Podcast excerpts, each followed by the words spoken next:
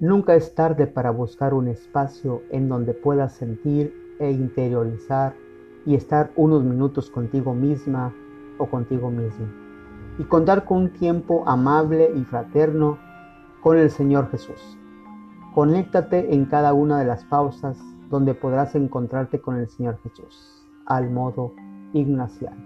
Hoy más que nunca tienes la oportunidad de orar y contemplar sentir lo que el Señor Jesús te puede comunicar a la mayor gloria de Dios.